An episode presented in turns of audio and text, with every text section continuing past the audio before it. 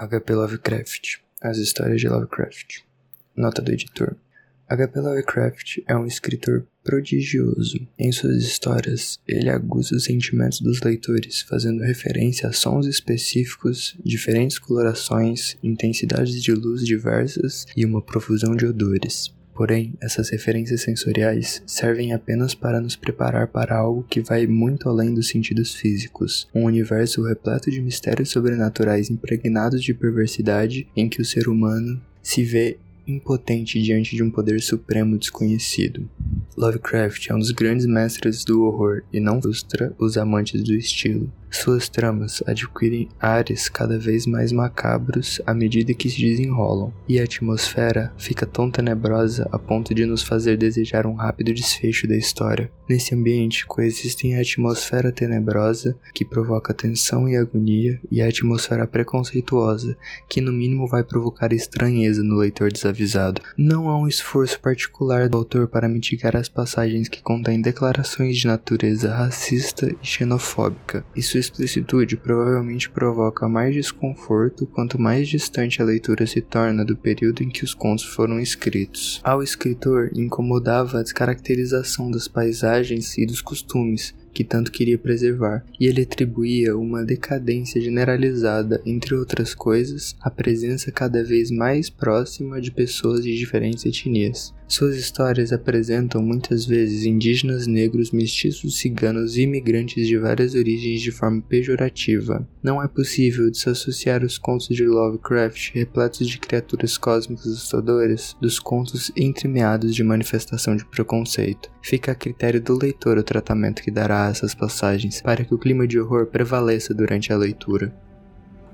Conto Dagon, escrito em 1917 publicado em 1919 no conto de Vanguard. Escrevo sobre uma considerável tensão mental, já que esta noite posso não mais existir, paupérrimo e no final da provisão da droga que serve como único alento em minha vida. Não posso mais suportar a tortura, e lançar-me-ei por essa janela de sótão para a rua esqualida lá embaixo. Não pense você que por conta da minha escravidão à morfina sou um fraco ou um degenerado. Depois de ler essas páginas rabiscadas às pressas, você será capaz de estimar, sem jamais compreender totalmente, por que é que preciso tanto do esquecimento ou da morte. Foi uma das partes mais abertas e menos frequentadas do Pacífico que o paquete no qual eu era conferente de carga fez-se vítima de um navio de guerra alemão a Grande Guerra estava, então, bem no início, e as forças marítimas dos bárbaros ainda não tinham sucumbido à degradação final, de modo que nossa embarcação foi tomada como prêmio legítimo, embora tenhamos sido tratados pela tripulação como toda a justiça e consideração que nos cabia como prisioneiros de guerra.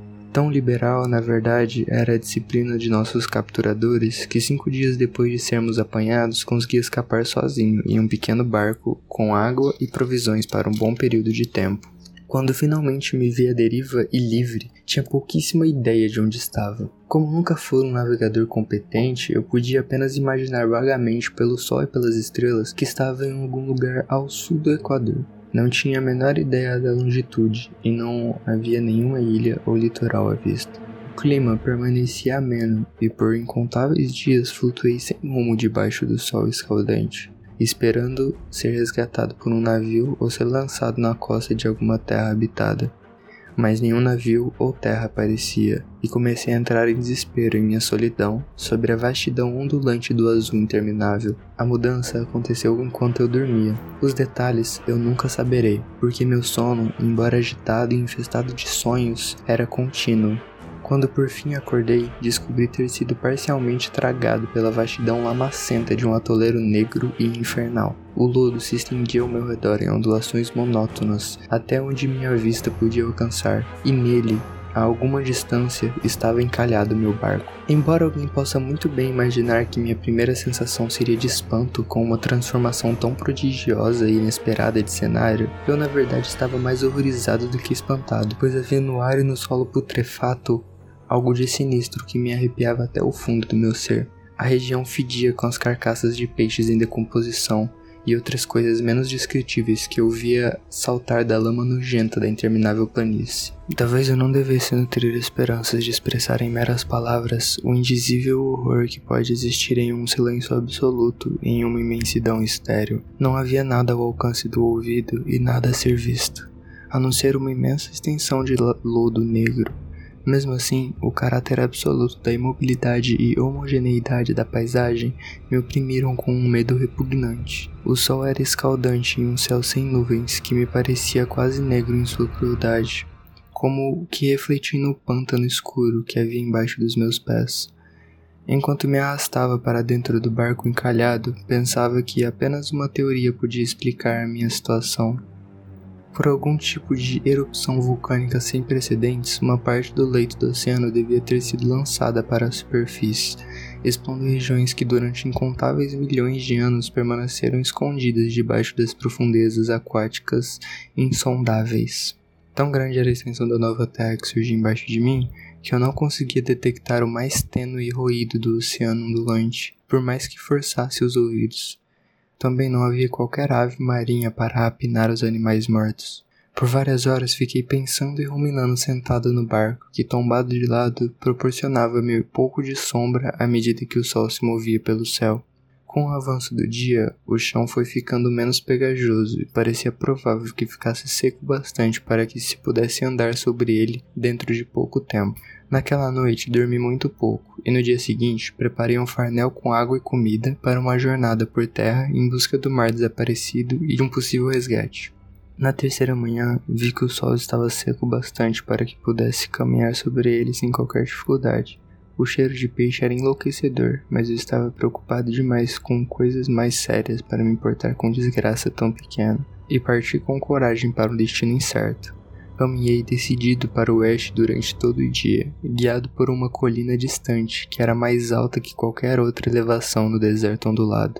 Acampei naquela noite e no dia seguinte continuei minha jornada em direção à colina, embora essa não parecesse estar mais perto do que quando a avistei pela primeira vez. Na quarta noite cheguei ao sopé da colina, que se mostrou muito mais alto do que parecia à distância. Um vale interposto encarregava-se de separar seu relevo encarpado da superfície em geral exausto demais para subir, dormi à sombra da colina. não sei por que meus sonhos foram tão agitados naquela noite, mas antes que a lua no quarto minguante se erguesse alta no lado leste da planície, acordei suando frio e decidido a não dormir mais. Não conseguia suportar outras visões como aquelas que experimentei nos sonhos, e sobre o brilho do luar vi o quanto fui insensato em viajar durante o dia. Sem o calor intenso do sol escaldante, minha jornada ter-me-ia custado menos energia. De fato, eu agora me sentia capaz de levar a cabo a escalada que me havia desencorajado no crepúsculo. Peguei o farnel e parti para o cume da elevação. Eu havia dito que a monotonia interrupta da planície ondulada era uma fonte de horror indefinido para mim, mas creio que meu horror foi maior quando alcancei o cume do monte e olhei para baixo.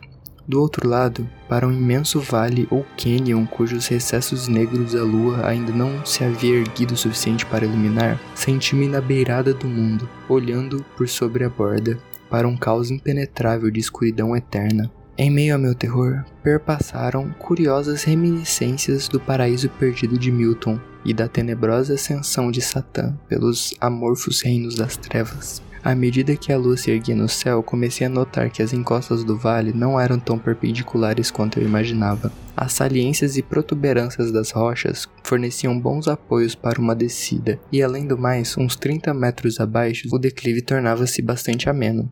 Impelido por um impulso que não consigo analisar com clareza, desci com dificuldade pelas rochas até chegar à parte menos íngreme. Então olhei para as profundezas infernais, onde nenhuma luz havia penetrado ainda. De repente, minha atenção foi atraída por um objeto enorme e singular na encosta do outro lado, erguendo-se íngreme a cerca de 100 metros à minha frente. O objeto reluzia com um brilho esbranquiçado sob os novos raios que a lua que se elevava concedia. De início, imaginei que fosse apenas uma rocha gigantesca, mas de alguma forma tive a clara impressão de que o contorno e a posição do objeto não eram simplesmente uma obra da natureza. Um exame mais atento encheu-me de sensações que não consigo expressar, pois apesar do tamanho e da posição em um abismo que se abrira no fundo do mar desde a juventude do mundo, percebi sem nenhuma dúvida que o estranho objeto era um monólito bem moldado cujo volume maciço havia sido trabalhado e talvez adorado por criaturas vivas e pensantes. Atordoado e assustado, mas com a empolgação dos cientistas ou dos arqueólogos, examinei os arredores com mais atenção. A lua, agora perto do zenite, brilhava de forma estranha e forte sobre os penhascos altaneiros que cercavam o abismo, revelando o fato de que um extenso curso d'água corria lá no fundo, serpenteando até se perder de vista em ambas as direções e quase tocava meus pés enquanto eu permanecia de pé na encosta. Do outro lado do precipício, as ondulações da água lavavam a base do monólito colossal, em cuja superfície eu agora podia identificar inscrições e esculturas inacabadas. A escrita fora feita em um sistema de hieróglifos que eu não conhecia e era diferente de tudo que eu já vira em livros. Na maior parte, consistia em símbolos aquáticos convencionais, como peixes, enguias, polvos, crustáceos, moluscos, baleias e coisas do gênero. Diversos símbolos representavam coisas marinhas desconhecidas do mundo moderno, mas cujas formas em decomposição eu havia observado na planície súrgida do oceano. Foram os entalhes pitorescos, no entanto, o que mais me deixou fascinado. Bem visível sobre a água interposta graças ao tamanho gigantesco, havia uma coleção de baixos relevos cuja temática teria provocado a inveja em Doré. Imagino que aquelas coisas tinham o objetivo de representar pessoas, ou pelo menos um certo tipo de pessoas, embora as criaturas fossem mostradas divertindo-se como peixes na água de alguma gruta marinha ou homenageando algum santuário monolítico que também parecia estar sobre as ondas. De seus rostos e formas não ouso falar com detalhe, pois a simples lembrança me deixa aturdido. As criaturas, de um grotesco além da imaginação de um Poe ou de um Bower, eram infernalmente humanas nos contornos em geral. Apesar de mãos e pés com membranas natatórias, dos lábios chocantemente largos e flácidos, dos olhos vidrados e salientes e outras características ainda menos agradáveis de recordar. Curiosamente, as figuras pareciam ter sido entalhadas de forma desproporcional com relação ao cenário de fundo, pois uma das criaturas parecia matando uma baleia que estava representada com um tamanho só um pouco maior que o dela. Como já disse, notei bem a monstruosidade e o estranho tamanho, mas no mesmo instante decidi que eram apenas os deuses imaginários de alguma tribo primitiva de pescadores ou de navegantes, alguma tribo cujo último descendente tinha perecido muitas eras antes do primeiro ancestral do homem de Piltdown ou do homem de Neanderthal ter nascido. Impressionado diante daquele inesperado vislumbre de um passado além do que o mais ousado antropólogo poderia conceber, Fiquei ali contemplando em silêncio enquanto a lua lançava reflexos estranhos no canal silencioso diante de mim. Então, de repente, eu vi. Com uma leve agitação para indicar sua subida à superfície, a coisa deslizou para fora das águas escuras, enorme e repulsiva como um polífemo disparou como um monstro assombroso surgido de um pesadelo em direção ao monólito, ao redor do qual atirou os gigantescos braços escamosos enquanto inclinava a cabeça medonha e dava vazão a alguns sons cadenciados. Acho que foi então que enlouqueci. Pouco me recordo da minha subida frenética da encosta e do penhasco, de minha delirante viagem de volta ao barco encalhado. Creio que cantei bastante e que gargalhei de uma forma muito peculiar quando não conseguia mais cantar. Tenho vagas recordações de uma grande tempestade, algum tempo depois de ter chegado ao barco. De qualquer forma, sei que ouvi o ribombar de trovões e outros sons que a natureza exterioriza somente em seus humores mais terríveis. Quando saí da escuridão, estava em um hospital de São Francisco, para onde tinha sido levado pelo capitão de um navio americano que recolhera meu barco no meio do oceano. Em meu delírio, falei demais, mas descobri que não deram muita atenção às minhas palavras. Meus salvadores não sabiam nada a respeito de alguma terra que tivesse aflorado no Pacífico, e nem eu julguei necessário insistir em algo em que sabia que eles não poderiam acreditar. Certa vez procurei um famoso entinólogo e o diverti com perguntas estranhas acerca da antiga lenda filistina de Dagon, o deus peixe. Mas percebendo logo que ele era extremamente tradicionalista, não insisti nas perguntas. É durante a noite, especialmente quando a lua está em um quarto crescente, que eu vejo a coisa. Tentei a morfina, mas a droga deu-me apenas um alívio temporário e arrastou-me para suas garras como um escravo sem esperança. Por isso vou acabar com tudo, deixando escrito um relato completo para a informação ou a diversão e o deboche de meus semelhantes. Muitas vezes me pergunto se tudo isso não poderia ter sido uma ilusão, um simples surto febril enquanto eu jazia castigado pelo sol e delirando naquele barco descoberto depois da minha fuga do navio de guerra alemão.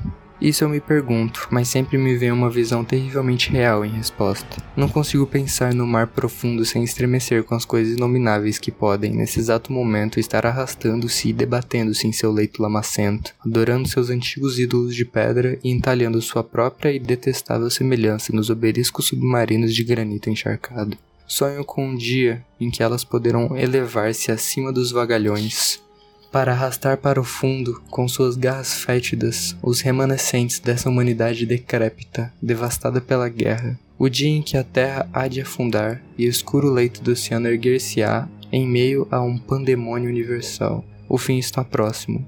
Ouço um ruído à porta, como se um imenso corpo escorregadio se movesse contra ela. Ela vai me encontrar. Meu Deus, aquela mão, a janela, a janela.